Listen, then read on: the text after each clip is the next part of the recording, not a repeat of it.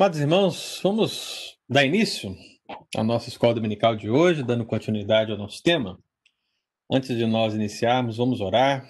Onde quer que você esteja, feche seus olhos e vamos falar com o Senhor. Pai, nós te damos graças, ó Deus, por este domingo. Te louvamos, ó Pai, porque mesmo à distância, o Senhor nos dá a oportunidade de aprendermos a palavra de Deus, de avançarmos um pouco mais no conhecimento das Escrituras. E acima de tudo, Deus, nesse tempo onde estamos estudando sobre o adversário da igreja, o nosso adversário, nós pedimos que o Espírito Santo seja o mestre, seja o nosso professor e possa nos ensinar através da tua palavra, Pai, em nome de Jesus. Dá-nos o pleno entendimento, dá-nos o entendimento correto, Pai, acerca deste mal, para que possamos sim, ó Deus, avançar com o reino de Deus, avançar como igreja, tendo sempre o amplo conhecimento do nosso adversário. Por isso, abençoe os meus amados irmãos que estão aqui, ó Pai, nessa classe de escola dominical, em nome de Jesus. Amém. Amados queridos, vamos abrir a palavra de Deus em João, João capítulo 13. João, Evangelho de João, capítulo 13. Hoje nós vamos fazer a leitura aqui de alguns textos dos evangelhos, mas para a gente iniciar, vamos começar aqui com João, capítulo 13. Para aqueles que não estavam aqui no domingo passado, e no retrasado, mas nosso assunto é angelologia bíblica. E depois de falarmos sobre a natureza angelical, estamos aí finalizando o aspecto da organização angelical. E depois de falar de Gabriel e Miguel, estamos falando de Satanás. São os três anjos que são chamados pelo nome na Bíblia. E depois de explicarmos o sentido de Satanás, o significado do nome Satanás, Satanás, no termo hebraico, diabo, o termo grego, significando a mesma coisa, significando adversário. Nós vimos, biblicamente, esse sentido de adversário já em dois sentidos. E o primeiro sentido é que o adversário ele incita ao erro. Já fizemos análise de textos bíblicos que apontam para essa realidade, tanto na vida de Davi, como em outras pessoas também. E também verificamos que, como adversário, ele levanta suspeitas. E fizemos essa análise a partir da vida de Jó, por exemplo. E hoje nós vamos analisar o adversário em Judas. Satanás é o acusador em Judas. E aqui João 13, versículo 2, meu amado, começa essa saga, começa o nosso estudo de hoje. E à medida que nós vamos aqui estudando acerca de Satanás e acerca dessa atuação dele na vida de Judas, eu queria que você também tá, participasse. Se você tiver alguma dúvida, você pode abrir seu microfone, pode fazer a pergunta. Né? Para mim é até melhor do que o bate-papo, porque às vezes eu não estou olhando aqui para o bate-papo eu não consigo ver. Mas você pode fazer sua pergunta e a gente vai encaixando dentro do nosso estudo. Então, João 13, versículo 2, um irmão, lê para nós, está aí com a Bíblia aberta. Vamos ler. Jesus, meu amado, nesse contexto, ele está dando aquele exemplo de humildade, está lavando os pés dos discípulos e, de repente, é anunciado um fato muito importante. Versículo 2. Durante a ceia, tendo já o diabo posto no coração de Judas Iscariotes, filho de Simão, que traísse a Jesus. Muito bem. Tudo começa aqui, meu amado. O adversário, ele está atuando em Judas. E é claro que a situação de Judas, ela é muito parecida com outros exemplos que nós já vimos aqui, por exemplo, no domingo passado. Quando nós falamos do aspecto do adversário que incita ao erro, nós vimos que ele incitou Davi ao erro, nós vimos que ele tentou incitar o próprio Senhor Jesus ao erro, nós vimos que ele incitou Ananias e Safira ao erro e ele agora está incitando também Judas ao erro. Só que o caso de Judas é um caso mais complexo, porque ele não apenas ele está aqui incitando Judas ao erro, mas como ele vai automaticamente dominando a vida de Judas até ter total posse, total controle da vida de Judas. Isso nos revela que Judas não é como Davi. Judas não é como Pedro, que também foi incitado ao erro por Satanás, como quando ele deu aquela declaração de pena acerca de Jesus ao declarar misericórdia, Jesus, cuida de você. Que, que história é essa de que você vai morrer, que você vai padecer? Não. E ali o Senhor repreendeu né, a palavra de Pedro, com certeza uma investida de Satanás. E nesse sentido, meu amado, você percebe que ele, Judas, também é diferente de Pedro, porque há uma posse total da vida de Judas. Judas não é de Deus. Judas não é igreja. Judas não é convertido. Judas não é crente. Judas é um discípulo, é verdade. Judas é um apóstolo, é verdade. Mas, meu amado irmão, é um traidor. É alguém que está no meio deste grupo que é o trigo que na verdade se constitui joio. E por causa disso, por, pelo fato de ser joio no meio do trigo, as ações diabólicas, satânicas, as, as ações do adversário Judas são muito piores. Ele não apenas incita o Judas ao erro, mas ele acaba, ele tem total controle da vida de Judas. E tudo começa aqui, em João 13, 2 onde o texto bíblico diz que o diabo pôs no coração de Judas Iscariotes. Algumas pessoas podem pensar que esse pôs no coração é mero que um, um, semear, né? É esse incitar ao erro, incitar a tentação, incitar o pecado, incitar a queda, mas, meu amado, muito mais do que colocar no coração de Judas, a Bíblia declara que houve um total controle de Satanás na vida de Judas. Outros textos que a gente precisa fazer análise, eu quero que você abra aí Lucas 22, e você vai perceber que Lucas 22, você tem tanto João 13 como é, Lucas 22 como pano de fundo é, prioritário nesse tema, mas em Lucas 22, né, está se falando desse pacto, desse plano de traição que Judas é, realizou ali com os principais sacerdotes e escribas, tendo como pano de fundo um adversário, que é Satanás. Satanás estava agindo. Então ele não apenas pôs no coração de Judas essa questão da traição, mas também ele teve total controle da vida de Judas, porque o texto bíblico declara, versículo 3 do capítulo 22 de Lucas: Ora, Satanás entrou em Judas, chamado Iscariotes, que era um dos doze. Houve aqui então um total controle na verdade, aqui o príncipe dos demônios age como um demônio nesse sentido.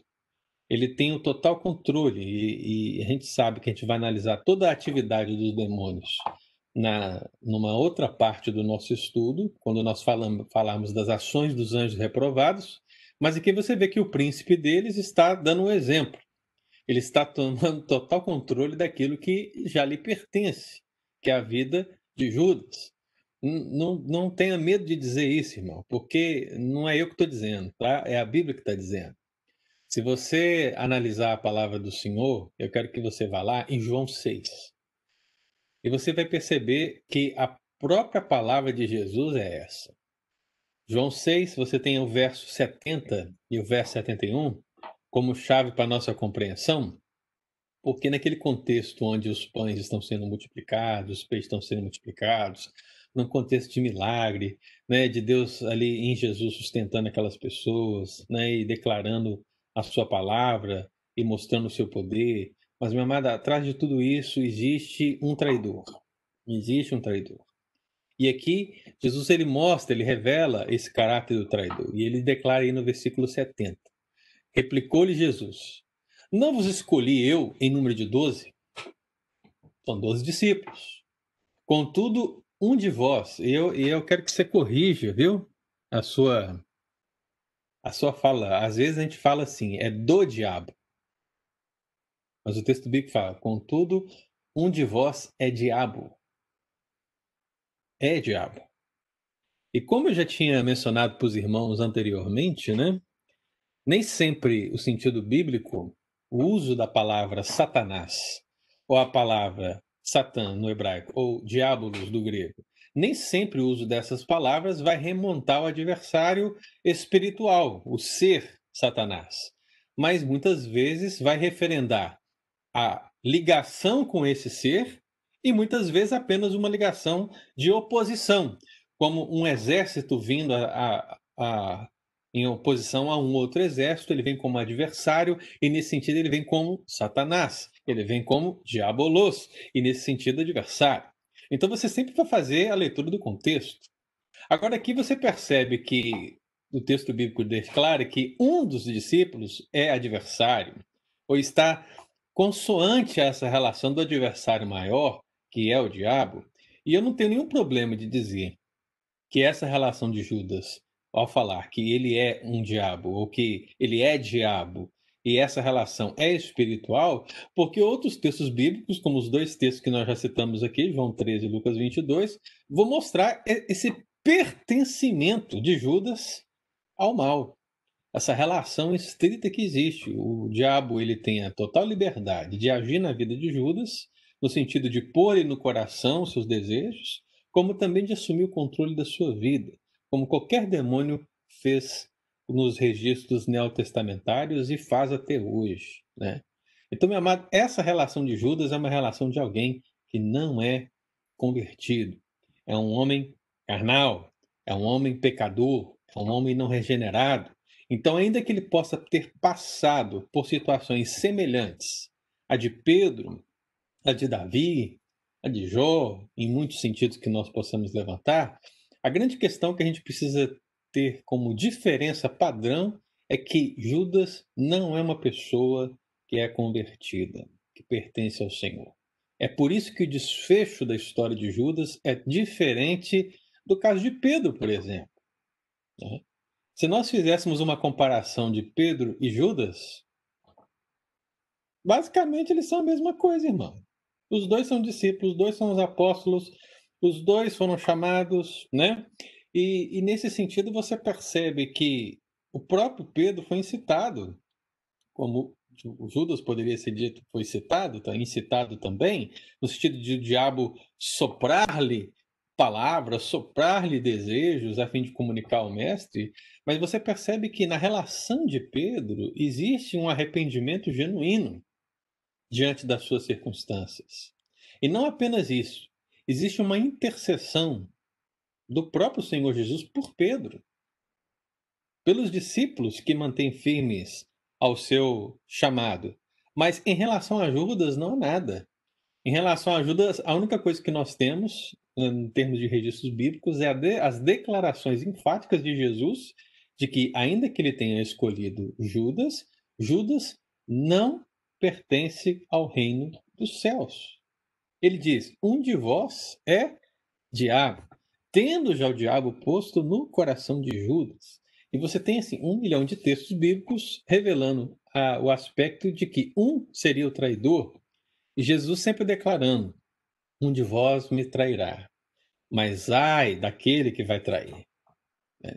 Então, essa é a realidade, meu irmão, é a realidade que mostra um adversário agindo, semeando no coração de Judas, entrando no discípulo. É interessante porque o texto de João 13, 27, ele amplifica Lucas 22. Né? Porque Lucas 22 diz que ele entrou. Mas é, o texto de João 13 diz que ele imediatamente entrou. Então, naquela relação da ceia, gente, isso é terrível. Isso é terrível. Eu estava fazendo a leitura desses textos e eu estava imaginando a ceia do Senhor na igreja. Porque a ceia do Senhor para nós é um momento sublime na igreja. Né? A gente está participando da mesa do Senhor, daquilo que o Senhor executou por nós, a gente tem isso no nosso coração, a gente está comendo ali, fazendo, tomando parte do corpo e do sangue do Senhor, em memória a Ele, e isso nos traz lembranças, isso nos traz o constrangimento do amor, isso nos traz o sentimento de sermos santos, isso nos traz sempre coisas muito boas. Agora você analisa que a ceia, a instituição da ceia de Jesus que se dá nesse momento, tem uma pessoa ali que está participando desse momento, mas o seu coração não é tomado pelo amor ao mestre, o seu coração é tomado por Satanás. Isso é algo assim extremamente terrível. Eu vou dar um exemplo para os irmãos. Você percebe que na ceia Jesus está ali dando o seu discurso, fazer isso em memória de mim e tal e tal, né? E em um determinado momento ele vai declarar: Olha, um de vocês vai me trair. O que, que os, os demais discípulos, vamos deixar Judas aqui, o que, que os demais discípulos fizeram? Eles ficaram se perguntando: sou eu? Sou eu? Sou eu? Né? o texto bíblico diz que ele ouve cada um per si, né? ficaram ali se questionando. Porque cada um deles, no, no seu conhecimento da sua fragilidade, né?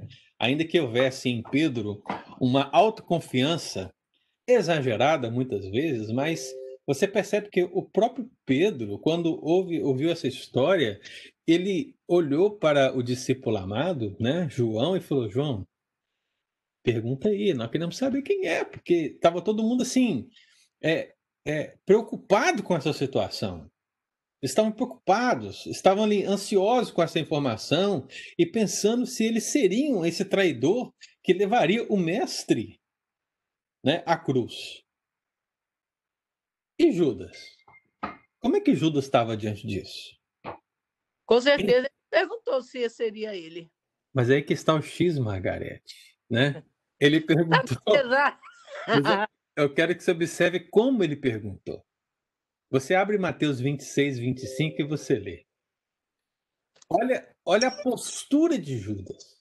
Olha como é que. Olha, é uma postura que a gente chama de dissimulada. Né? É alguém que não tem o sentimento ali naquele momento. Ele está agindo com o coração totalmente frio, distante, né? E de uma maneira hipócrita. Então você percebe o seguinte: Mateus 26, 25 diz o que aí? Lê para nós, Margarete. 25, 26? 26, 25. Ah, 26, 25. Oh, 26, 25.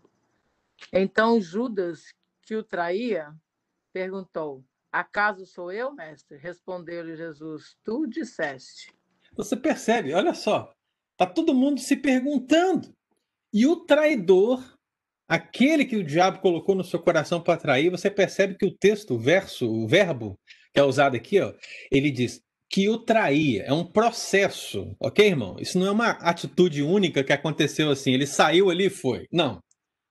O, a, houve um processo de traição.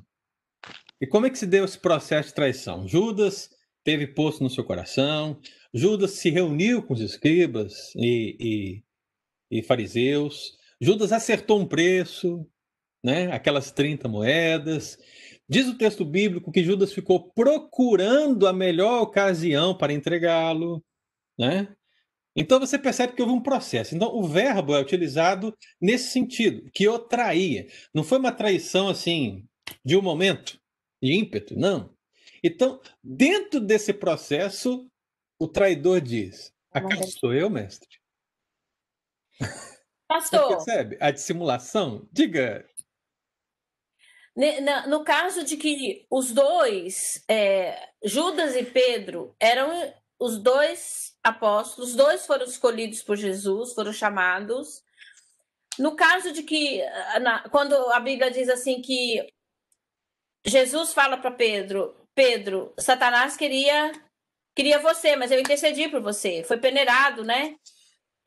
Então, esse, nós podemos ver nessa atitude, e, e, quando fala que Judas é diabo, ele já veio, já era, já foi escolhido para ser diabo. Nós podemos ver a, a predestinação aí? Ô, ô, ô Dulce, você sabe por que eu tô rindo? Ah, não. Porque mais uma vez você está adiantando o meu texto aqui. Desculpa, pastor, eu não queria. Desculpa, eu não queria ser assim. Você está adiantando meu texto mais uma vez. Mas segura aí. Segura aí que eu vou chegar nesse texto do peneirar, tá bom? Mas eu posso responder diretamente o seguinte: é claro que é, o princípio óbvio aqui é que existe uma eleição. Né? A gente sabe que Deus escolheu o seu povo e preteriu o restante.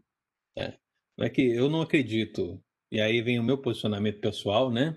Que Deus escolheu uns para o céu, outros para o inferno. Eu não acredito nisso. Eu acredito que Deus, em, um, em uma humanidade que estava destinada para o inferno, ele amou alguns. É isso que eu creio.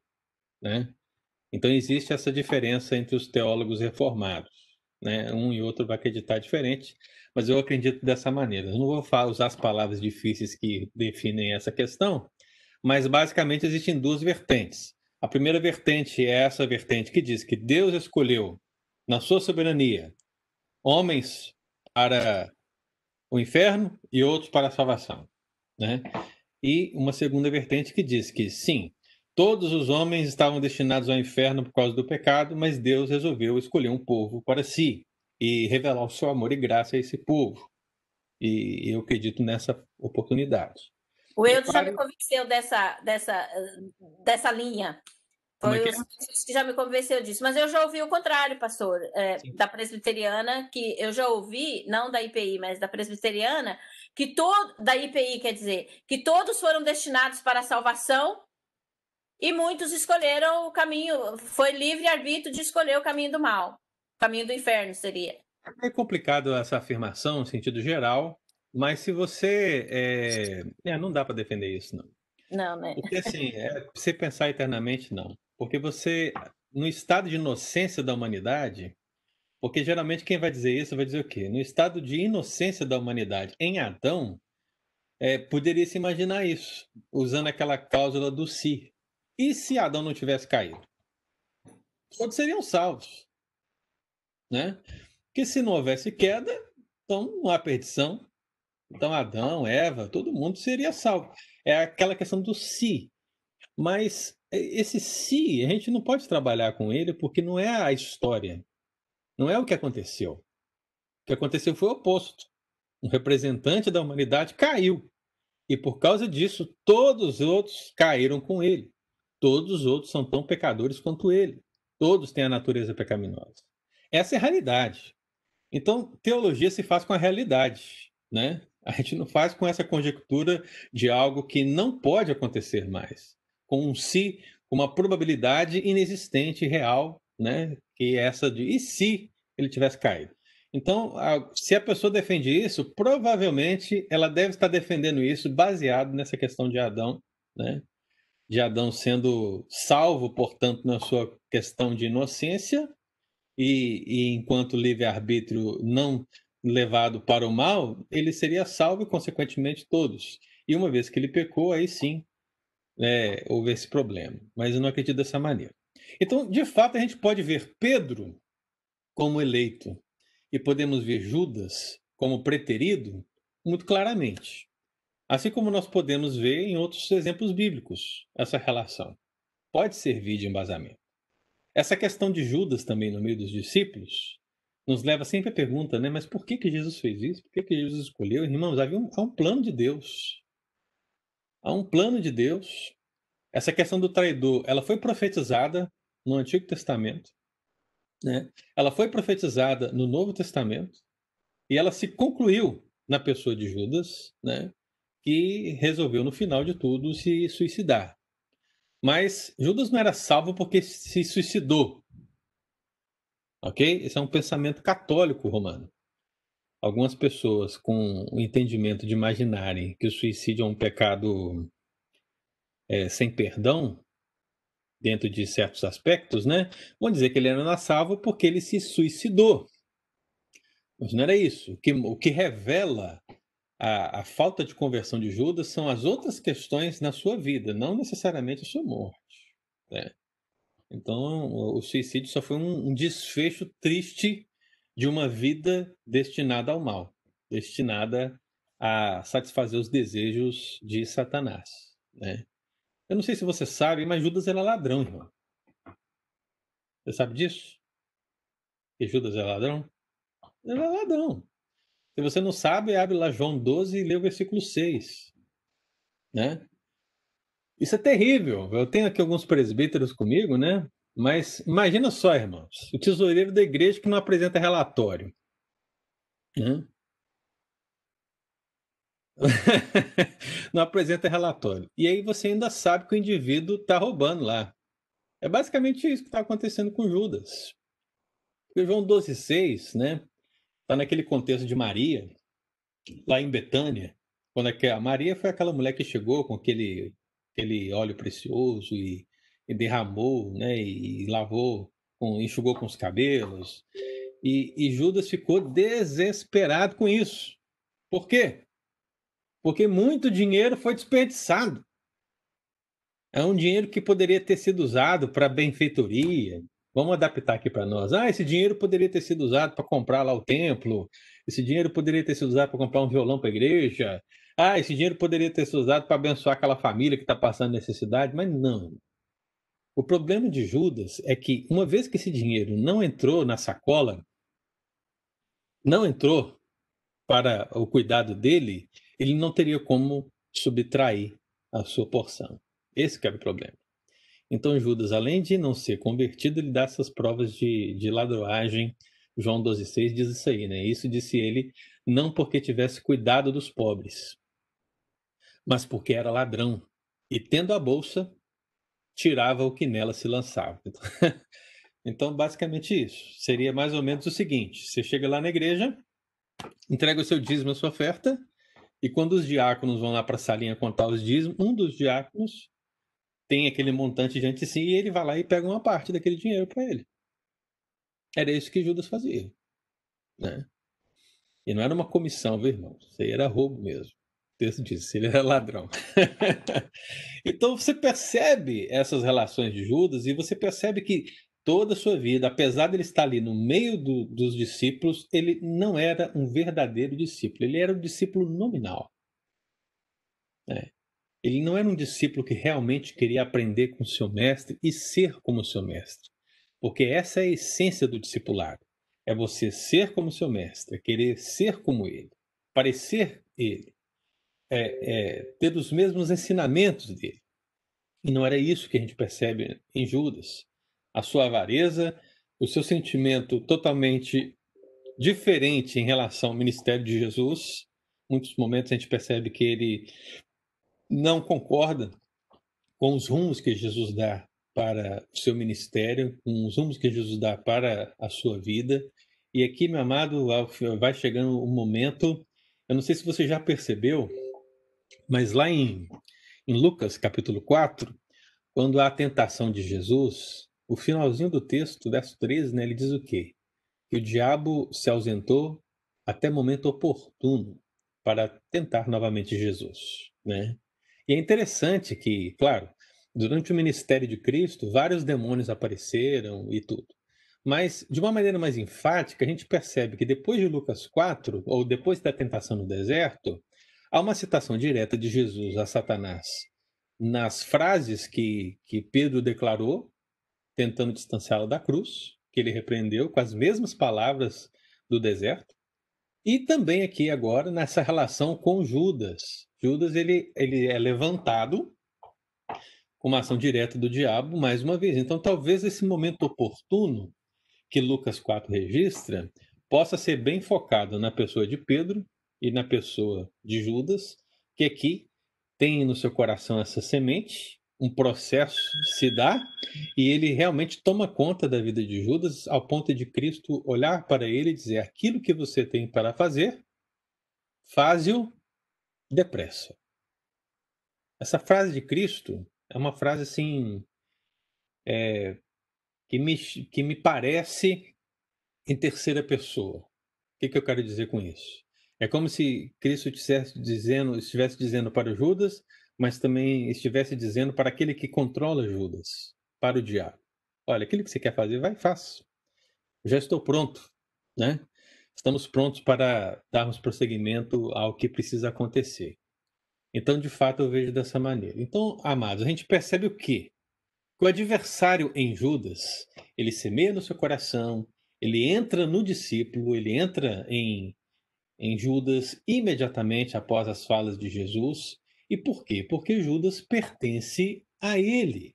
Então nós lemos aí esse texto de João 6, que diz, contudo, um de vós é do diabo, mas também eu queria que você lesse João 13. João 13, versículo 10 e 11, e, e percebesse que Cristo tinha total consciência dessa realidade. E Cristo não errou ao escolher Judas. Pelo contrário, Ele escolheu sabendo do que se sucederia.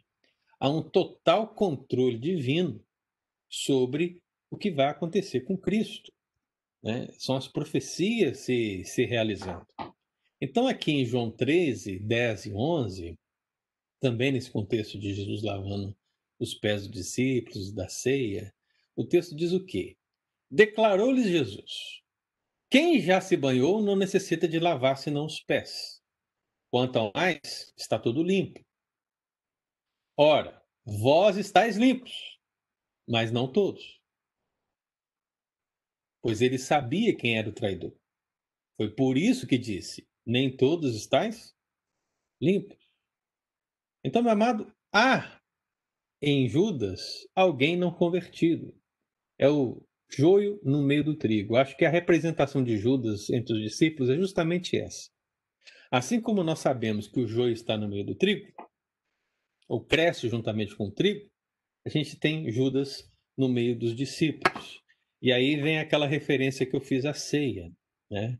Enquanto eu meditava nesse texto e observava é, mentalmente essa cena de Judas é, e a ceia do Senhor, eu, eu não sei você, irmão, mas é provável, olha só que situação. É provável que Judas estivesse é, ao lado de Jesus na mesa.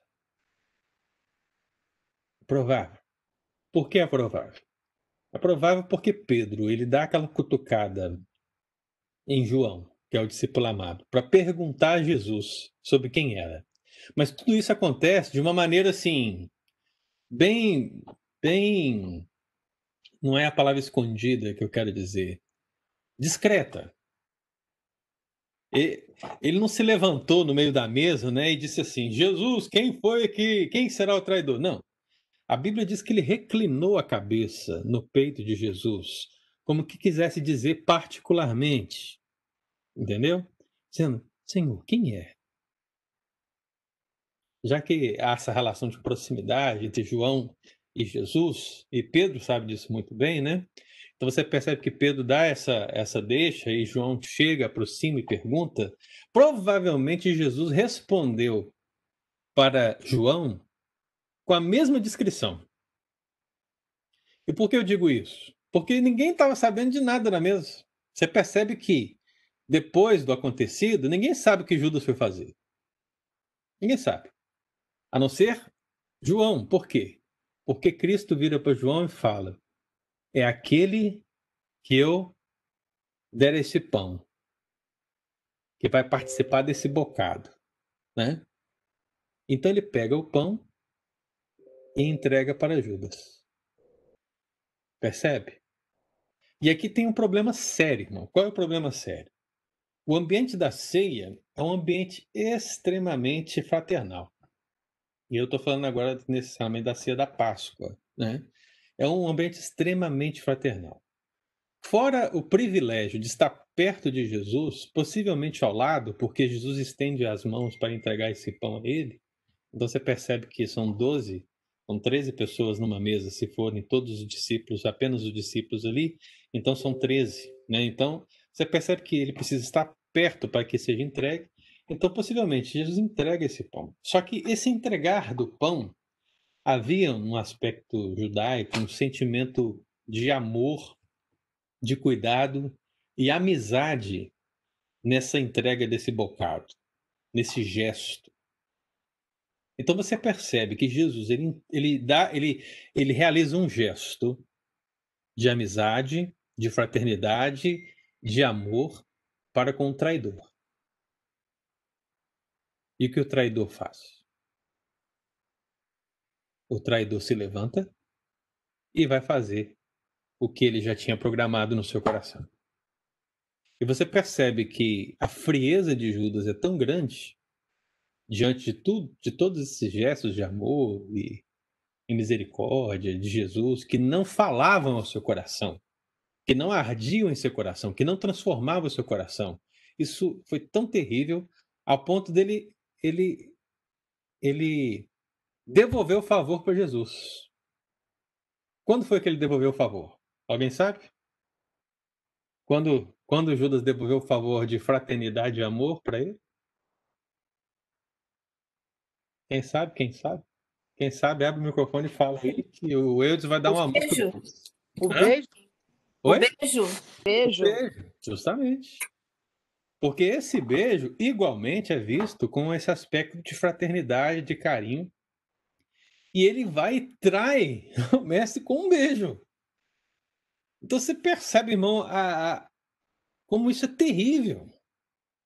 Como essa dissimulação, essa relação é, do mal em Judas é terrível nesse ponto.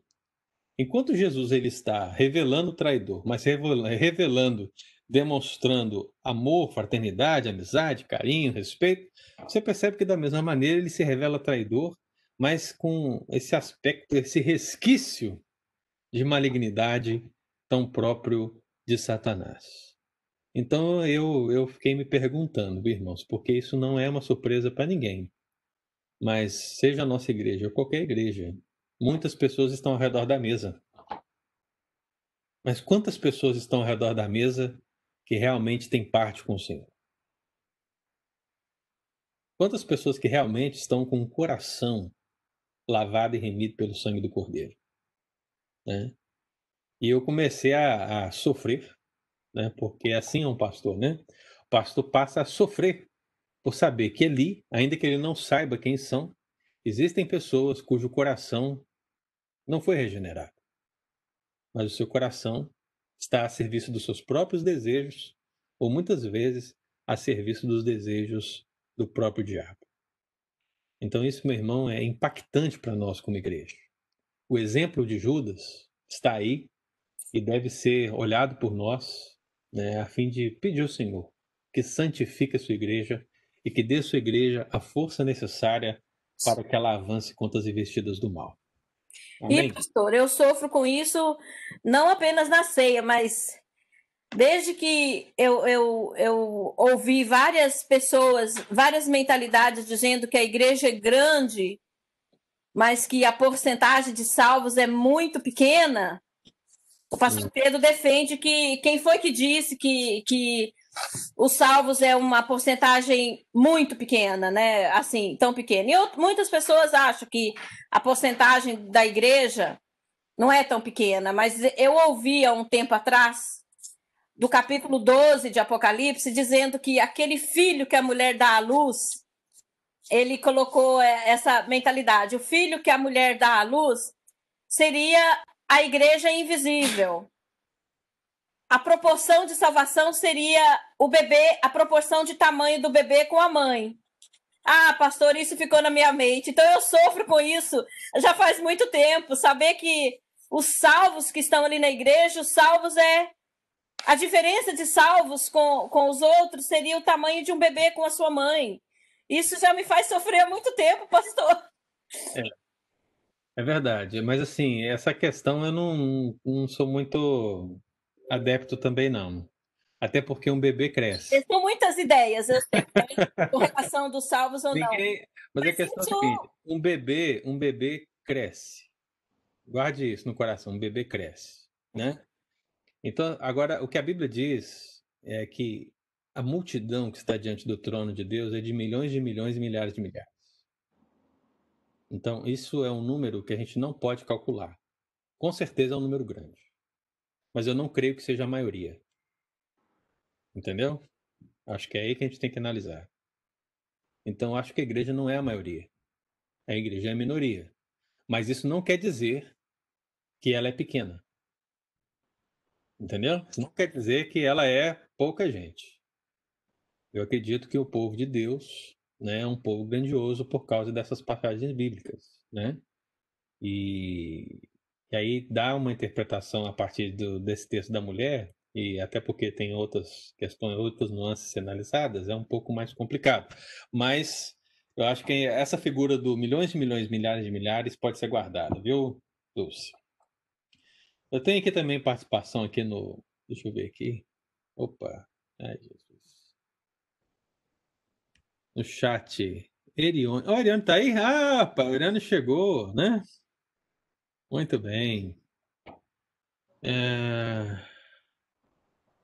Pastor, qual é a diferença entre ímpio com acento e ímpio sem acento?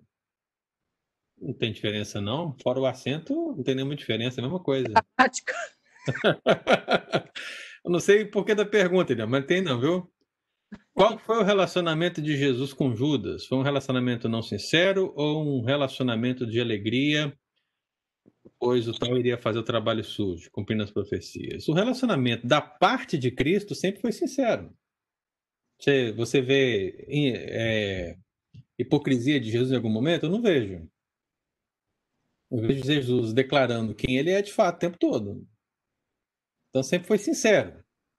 O que você pode, é, talvez, conjecturar como problemática é tentar definir o porquê de Cristo ter escolhido um traidor. Mas aí nós temos que entrar naquele aspecto do plano de Deus, sempre nesse plano de Deus. Há um plano soberano. Por causa desse plano soberano, Judas, ele. Aí tem algumas pessoas que vão dizer, né?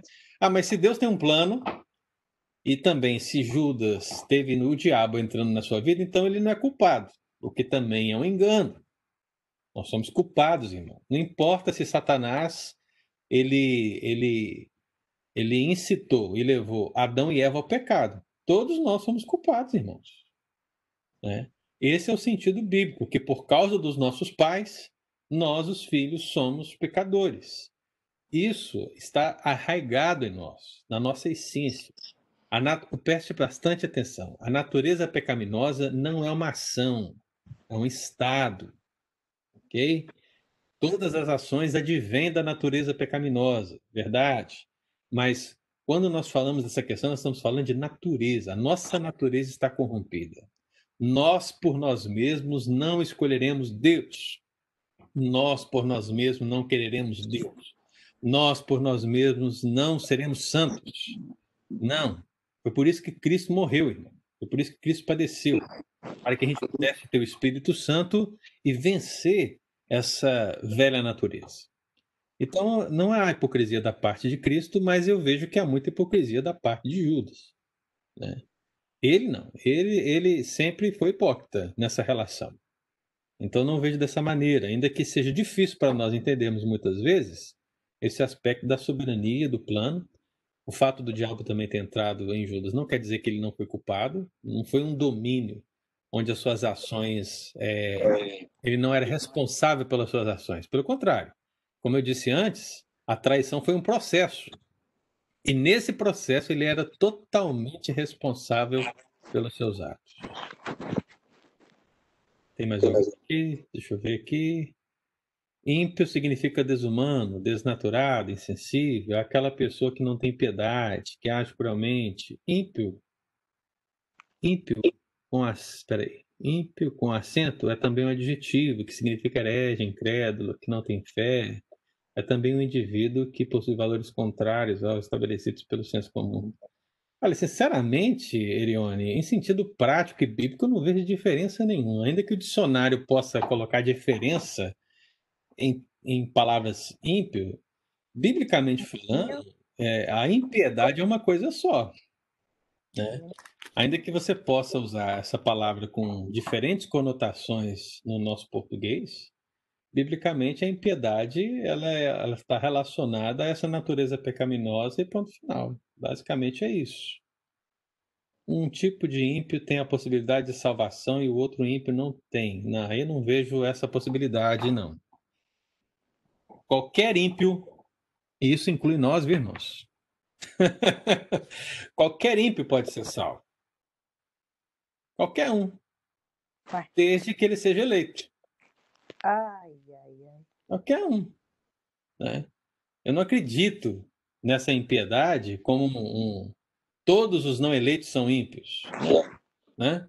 Eu acredito que a impiedade faz parte da natureza corrupta em geral. Né? E que Deus, na sua misericórdia, ao salvar o pecador, ao salvar o ímpio, né, ele o santifica. Então eu vejo dessa maneira, não, não separo dois tipos de ímpio, não.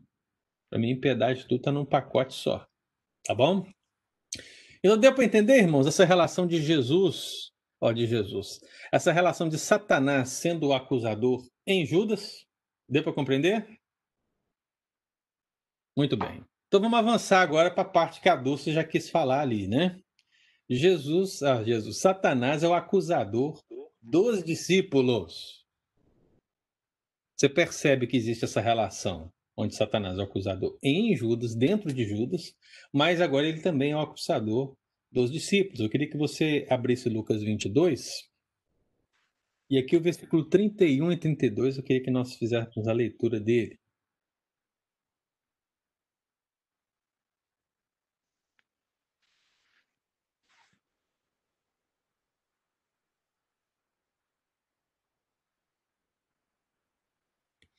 Olha só. Alguém lê para mim Lucas 22, 31 e 32.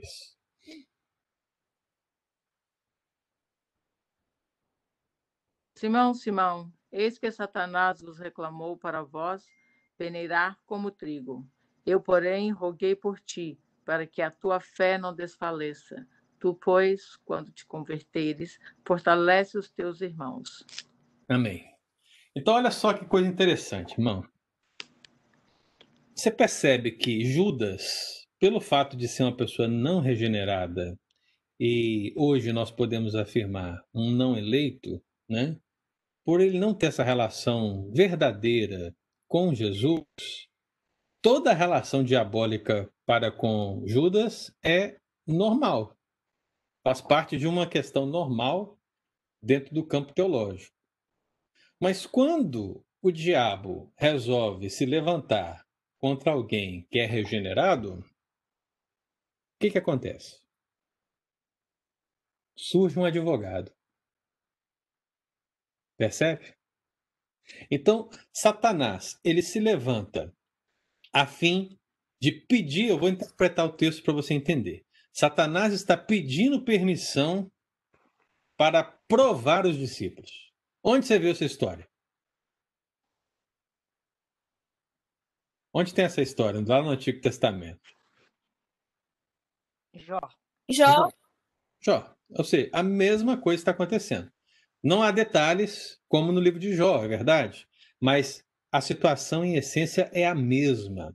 Você percebe que ele está pedindo permissão a Deus para provar os discípulos.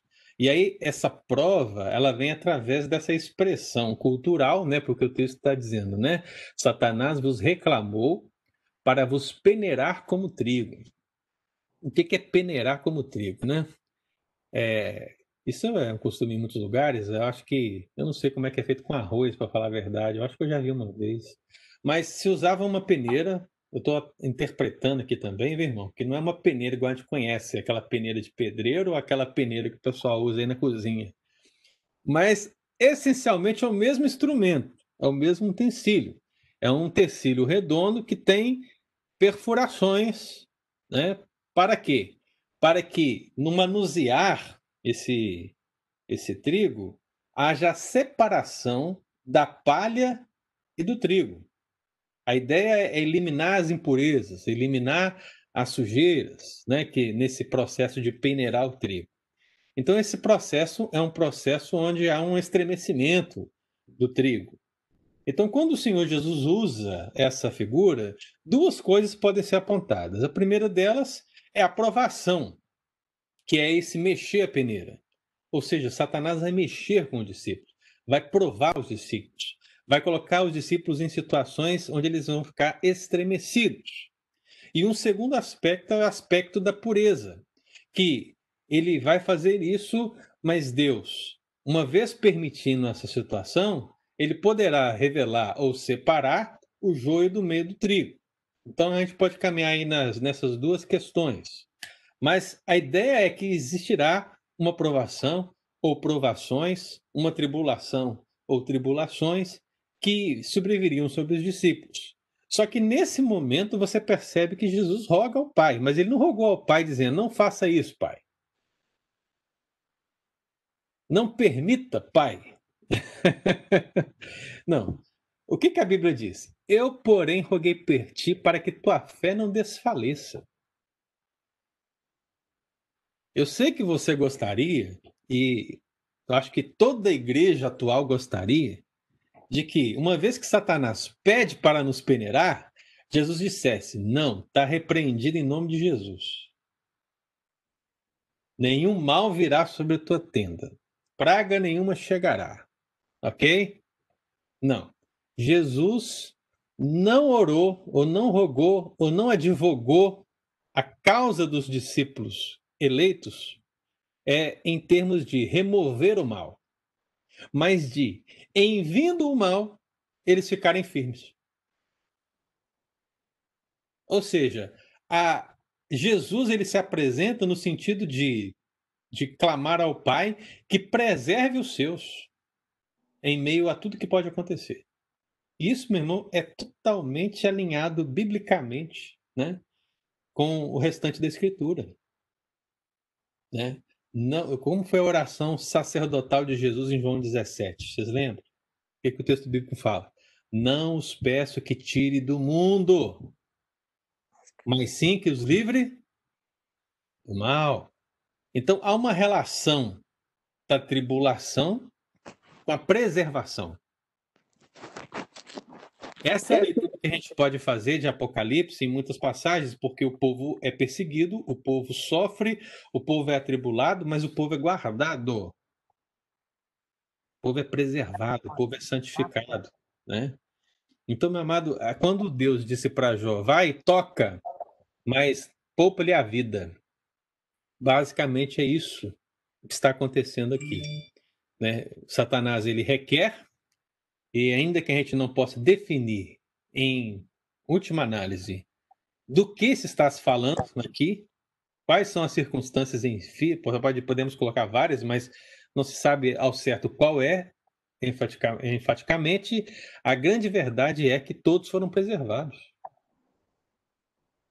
Pedro e os demais ficaram firmes e foram baluartes da igreja primitiva, né? E levaram a igreja ao crescimento. E, consequentemente, os seus discípulos, né? E os discípulos dos seus discípulos, e aí, quando falo discípulos e discípulos dos seus discípulos, estou me referindo aos presbíteros da igreja, todos eles continuaram levando a igreja a, a ser uma igreja vitoriosa, apesar das adversidades e apesar das lutas contra o adversário contra o diabo. Né? Então, meu amado, essa é a primeira parte. A segunda parte é que o texto fala assim: Tu, pois, quando te converteres, e, e essa palavra tu converteres, muitas pessoas gostam de pensar que Pedro não era convertido. Que Pedro vai se converter depois. Eu tenho algumas dificuldades com isso. Né? Eu creio que há uma relação espiritual de Jesus com seus discípulos verdadeira já nesse tempo. Não creio que eles se converteram depois. Eu entendo que essa expressão converteres aqui, ela é mais uma expressão judaica, muito comum inclusive, no sentido de arrependimento. Tá? E de que que Pedro teria que se arrepender? Olha, logo a seguir, não sei se você lembra, né? Mas logo a seguir, Pedro lhe passa por uma das situações mais tristes da sua vida que Cristo fala para ele: Olha, hoje mesmo você vai me negar três vezes. É isso? Ele nega. Ele nega. Então ele fica terrivelmente humilhado com aquela situação. Então, ele se arrepende. Ele volta.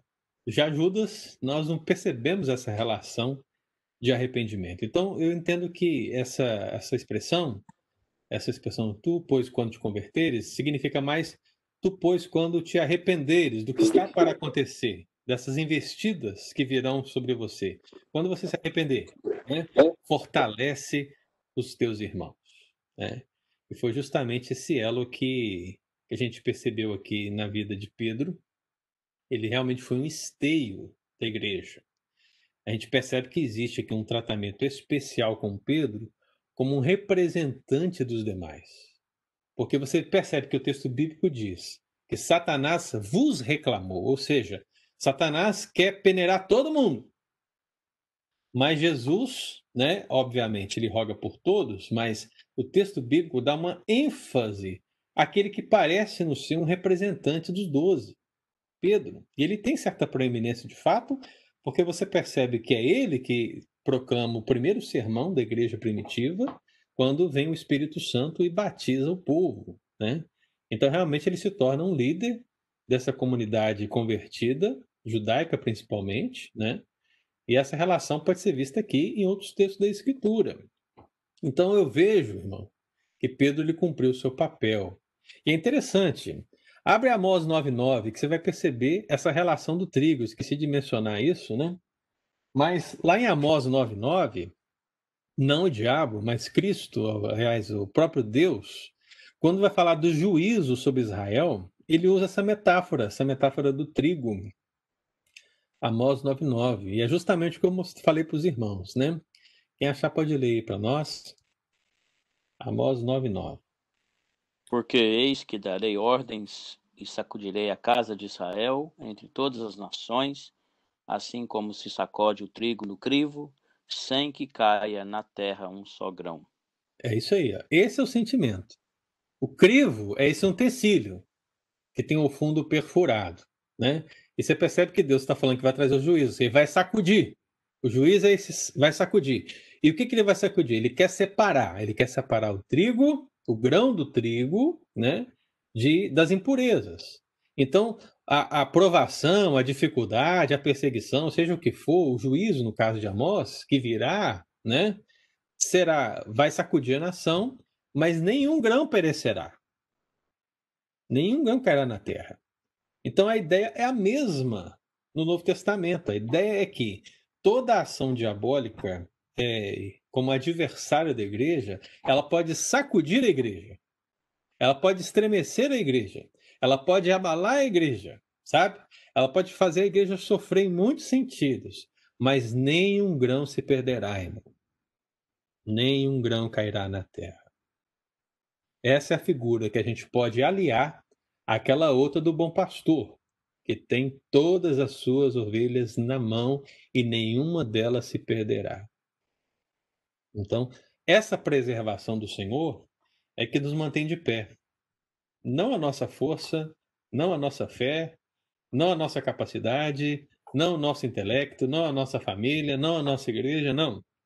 O que nos mantém de pé é a preservação do Senhor. Se não fosse Deus nos preservando em Cristo, através do Espírito Santo, meu Deus, onde estaríamos?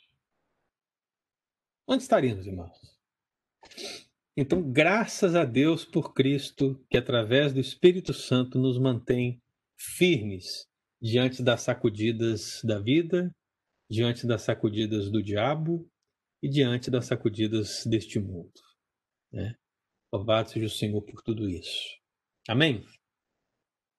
Então, meu amado, hoje a gente pode perceber essa realidade. Trabalhamos aqui com Satanás sendo o acusador em Judas e Satanás sendo o acusador dos discípulos. E nós vamos eh, dar continuidade no domingo que vem e nós vamos ver o, o Satanás como acusador do reino de Deus. Satanás sendo acusador da igreja. A gente vai analisar essas virtudes, virtudes não, da né, misericórdia, vamos analisar essas direções né, que o diabo aponta nessa relação de Satanás enquanto adversário. Pergunta, irmão, todos entenderam? Tem alguma observação que você quer colocar? Alguma pergunta? Dulce, você entendeu? Né? Todos amados irmãos, deu para captar a mensagem de hoje? Eu disse, levantou a mão, só disse um ok. É, é, o Hernando parece que fez uma pergunta lá no chat e eu não sei, parece que você não respondeu. E vamos ver, Hernando, Hernando. Ficou entre as, as falas do Erione lá, parece. Sim. Pastor, Judas teve a oportunidade de não ser o traidor e poderia ter sido outro? Não, não, Hernando. Não existe essa situação, porque, como eu já disse, houve, houve uma profecia. Há uma profecia acerca dessa traição. Então, assim como há uma profecia de que haveria um traidor, né? Esse traidor foi Judas. Né? Então, ele não foi escolhido o traidor. Assim como Jesus não foi escolhido o Filho de Deus. Existem algumas pessoas que acreditam nisso, né, irmão? Acreditam que Jesus ele foi escolhido o Filho de Deus. E que essa adoção pelo Pai teria se dado no batismo, né? Misericórdia, isso não é bíblico, isso não é verdade. Né? Tem muitos filmes que apontam essa realidade, que Jesus era uma pessoa normal, assim, ah, como eu e você, pecadorzinho, pecadorzão, né? E tal, e que aí ele viveu a vida, e que quando ele chegou lá no Jordão e foi batizado, aí naquele momento ele se tornou filho de Deus. Não, Isso não é verdade. Isso não é Bíblia. Então, me, o mesmo fato se dá com Judas. Judas não se tornou traidor é, por oportunidade ou porque vamos escolher Judas aqui, não. É, ele já nasceu como o filho da perdição. Né? Eu sei que isso é duro, eu sei que isso é difícil, mas assim, nesse exato momento, Hernando, estão nascendo pessoas que não são eleitas, que vão nascer, estão nascendo, vão crescer, vão viver distante de Deus, não querão ao Senhor e morrerão nos seus pecados. Essa é a verdade. Né? Então, é, é isso que se dá com Judas, é, que da maneira que eu entendo, a maneira bíblica. Tá bom, meu querido? Então tá respondido, Hernando. Cadê o Hernando, hein? Tá aí ainda. Né? Estou aqui, pastor. Eu ouvi, obrigado. Tá. Muito mais, meu querido. Deixa eu perguntar. Tem mais alguma pergunta? Dulce, você pegou aí? Você pegou aí a resposta aí do, da sua questão? Eu falei Sim. que como trigo, né? Você para de adiantar o meu estudo em Dulce. Então, mas eu, não foi minha intenção, pastor, mas eu tenho outra pergunta. Diga. Eu tenho outra pergunta. Pastor, o senhor acabou de falar que hoje tem pessoas nascendo já uh, que não vão aceitar e tal. Como se dá isso? Deus, na sua infinita, no seu, na, no seu, no seu conhecimento, como é que fala? Uh, na sua onisciência, uhum. ele já sabe quem vai aceitar ou não, ou quem está nascendo hoje já foi predestinado para não, não aceitar. É, existem pessoas que acreditam nas duas coisas, né? Eu vou te dizer o que eu entendo de termos bíblicos. Deus não escolhe um povo para si baseado na que eu acho que a melhor palavra para você seria presciência. Presciência. Eu, eu fugiu.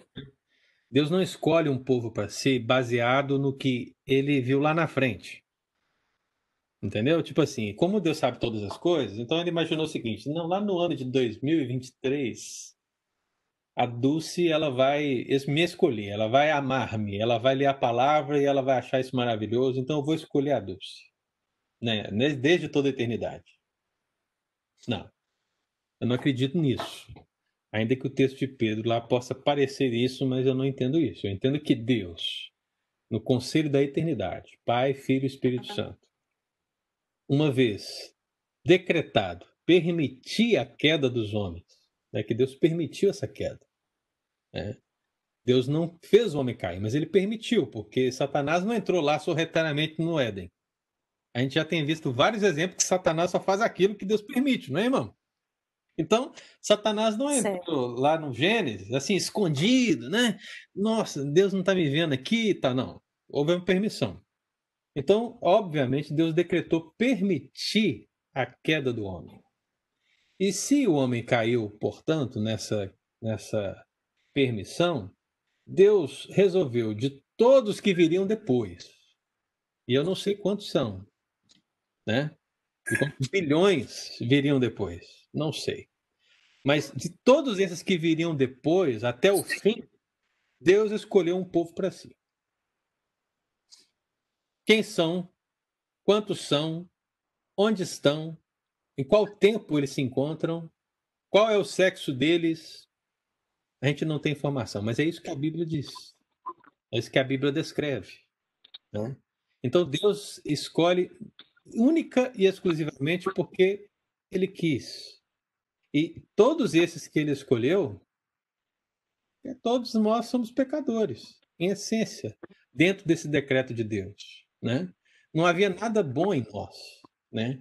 O que haveria de bom em nós no futuro só viria a partir dos méritos da cruz, não dos nossos próprios méritos, né? Até porque se fosse assim, Dulce, você poderíamos dizer e defender até que a salvação se deu por obras, né? A salvação eterna se deu por obras porque Deus, uma vez vendo uma boa obra sua no futuro, a obra de crer resolveu te escolher. Né? Então nós não queremos dessa maneira. É só entrar em assunto polêmico que as mãos começam a levantar, né? É uma coisa maravilhosa. Mas diga aí, Eli, vamos ler primeiro. Não, pastor. Uh, por exemplo, quando a gente olha para o caso de Judas, a gente sabe que Judas ele sempre soube, soube o que ele era.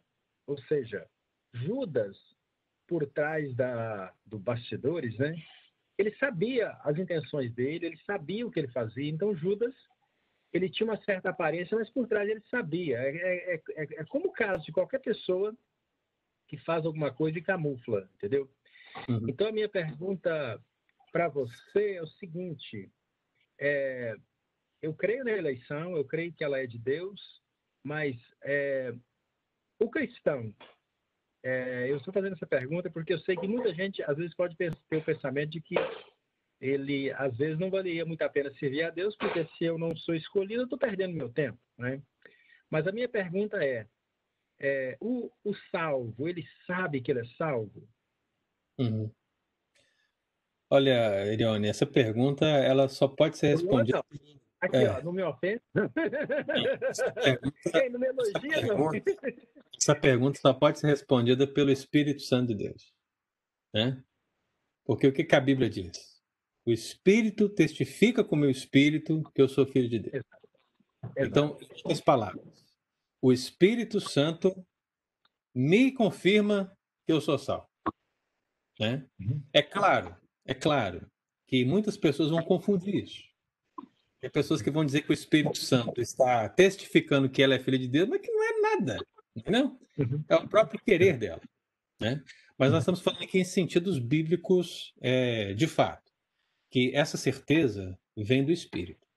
E uma vez que o Espírito nos dá essa certeza, o sentimento de uma pessoa verdadeiramente salva jamais será o de se opor à santidade de Deus. Então, jamais um, um, uma pessoa salva e, cujo espírito testificou com ela vai dizer: Ah, uma vez que eu sou salvo, eu posso me esbaldar aqui, eu posso viver a vida. Não, uma pessoa cujo espírito testificou isso com ela, jamais esse espírito permitiria que a pessoa dissesse ou vivesse essas práticas. Né? Então, o que a gente percebe na prática do dia a dia é muita confusão. As pessoas confundem o ensino bíblico com essas questões mais práticas e pessoais, mas isso é uma questão muito mais profunda. Eu vou, vou dar um outro exemplo. Quando a pessoa diz assim: é, receba o Senhor Jesus como o Senhor Salvador da sua vida para você ser salvo. Então, declare isso com sua boca, diz o texto bíblico, né? Se confessar isso com a boca, beleza. Aí a pessoa vai lá e confessa com a boca. Ela foi salva? Não. É óbvio que não. Né? O sentido bíblico não é como um amuleto, uma frase de efeito, né? que se você diz, a coisa resolveu toda. Não. A ideia de confessar com a boca, ela vem de um coração regenerado. Porque se a boca fala do que o coração não está cheio, irmão, a hipocrisia é condenada. Né? Então, as pessoas muitas vezes querem levar textos bíblicos num, num, curso que eles não dizem o que elas estão acreditando que eles estão dizendo, né? Então acho que a sua pergunta é muito, ela é muito comum no meio da igreja ali, né? E eu acho que a resposta tem que ser dada dessa maneira. É o Espírito que vai testificar com o nosso espírito. Porém, o mesmo Espírito que testifica a nossa salvação é o mesmo Espírito que vai nos dar em nós as provas dessa salvação e nós veremos pelos frutos se realmente essas pessoas elas estão com uma vida diante de Deus ou não. Beleza? Amém. Iraci, você... onde você está, Iraci? Estou em casa. Na sua casa? Não, não é sua casa, não. Ó, por que não? Estou na minha sala aqui, ó. Não, essa não é sua casa, não. Esse sofá não é seu sofá, não. Essa cortina aí. Não, é assim. Ah, você tá na outra sala, rapaz. Rapaz, minha sala até eu me pego aqui. Eu tá num lugar, eu no outro. Ele tá brigado com a mulher. Eu, rapaz. Mas diga aí, assim, qual que é a sua pergunta?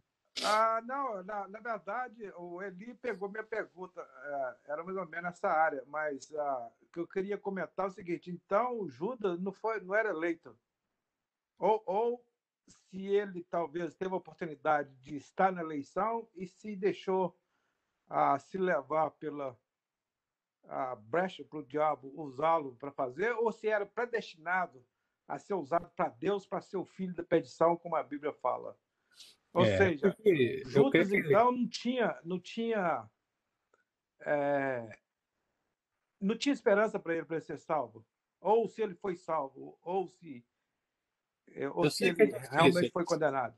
Essa frase sua é muito sintomática para os corações humanos, porque ela é terrível de se responder. Não havia esperança para ele, né? E no sentido eterno, bíblico, salvífico, conhecendo todas as questões da Bíblia hoje, a gente tem que afirmar que não. É triste dizer isso, né? Não. Mas realmente, Judas se provou não eleito, não regenerado, né? Uma coisa seria eu dizer isso lá no contexto de Jesus, estando lado a lado com Judas, porque algumas pessoas vão, vão levar isso a, a efeito de uma maneira muito terrível se considerar o dia de hoje. Por exemplo, pastor aqui, ó, tá Margarete aqui, ó. Margarete é salva ou não? Pô, não sei. é a resposta do Eli aplicada a Margarete. Eu jamais posso é, agir com a Margarete com a mesma certeza que eu ajo em relação a Judas, né? Porque a vida da Margarete segue em curso e nós não sabemos o que Deus tem preparado para ela, né? Agora, para Judas, a gente sabe que tudo que aconteceu. E tudo que aconteceu, a gente percebe as ações de Judas, né? A gente percebe as ações do diabo em Judas. A gente leva e chega à conclusão que, de fato, Judas era um homem não regenerado, não convertido, filho da perdição, né? E isso nos leva a esse entendimento mais que real, que existem pessoas que serão salvas e outras que permanecerão nos seus pecados.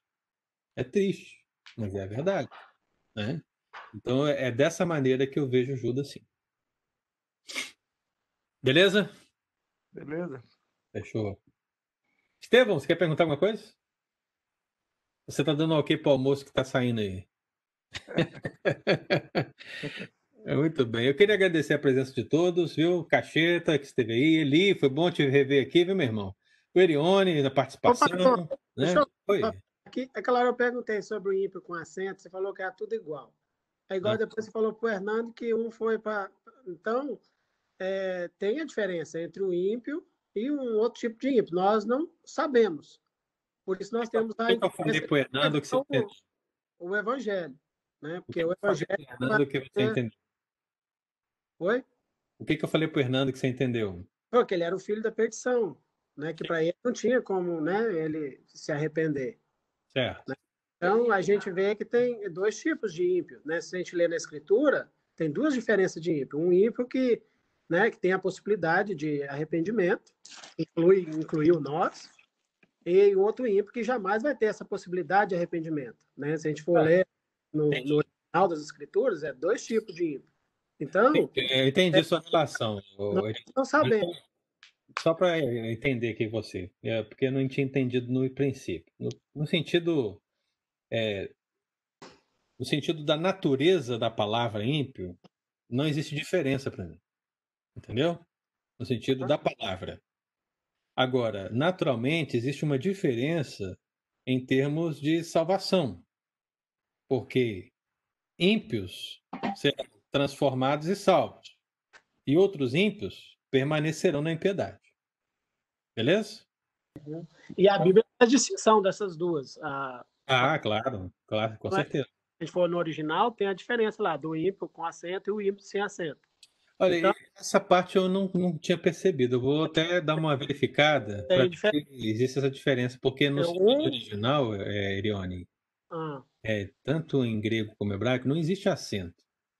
Né? para nós tem, né? Então, é, É, é por isso que eu quero saber se eles estão se existe essa diferença na tradução por algum motivo, né? Ou não. Você me levantou a Ah. curiosidade. Eu vou pesquisar e trago para você depois. Ah. tranquilo, então. Então tá bom. Meu. Tá? Tá. Então eu quero agradecer a presença de todos, viu, pela participação, viu? Eu, Hernando, Iraci, Zilda, que está aí conosco também, Lied, Lu, Margarete, é, Nilma. Deus abençoe todos vocês. Foi um prazer ter vocês aqui conosco. Né? E eu refaço aí o convite para quem sabe estarem conosco do ano que vem, quando a gente vai dar continuidade ao estudo sobre Satanás enquanto acusador do reino de Deus e da igreja.